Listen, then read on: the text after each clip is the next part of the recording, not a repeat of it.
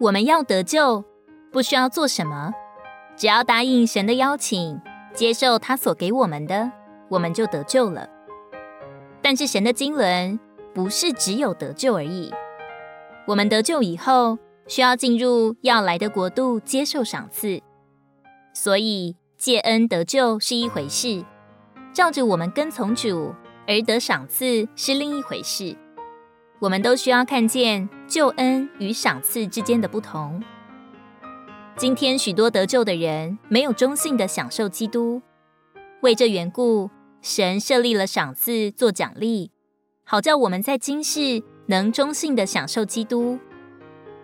我们今天若没有忠信的享受基督，就要在来世失去对基督的享受。按新约，今天神的国。乃是基督做我们的享受，这享受就是喜年。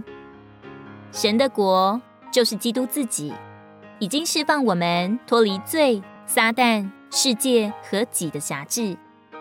神的国也已经恢复我们对神圣产业的权利，就是在基督里享受三一神的权利。今天在神的救恩里，我们有权利享受基督。有权利享受喜年，现在我们必须一直忠信的在这享受里。这样忠信的享受基督，会使我们有资格进入来世的国度，在那里享受更完满的喜年。那更完满的喜年将是赏赐。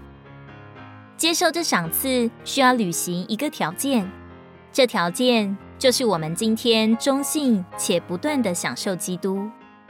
然而，我们在日常生活里可能没有享受基督。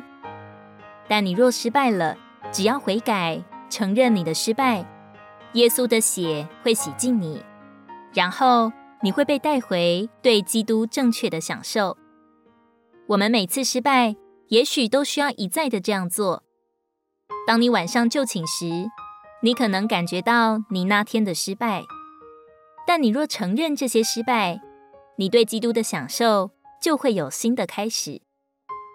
我们每天都应当操练，保守自己，忠信的享受基督。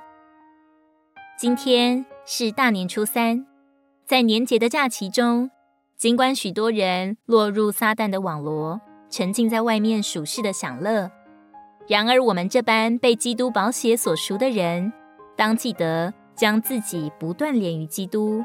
操练属灵不放假，划定每一天的时间，分别给神，进入他的话中，来享受他做我们真正的喜年。路加福音十四章二十九节：凡不背着自己十字架跟从我的，也不能做我的门徒。你们中间谁想要盖一座楼，不先坐下计算花费，能盖成不能？恐怕安了地基，不能完工，看见的人都嘲笑他。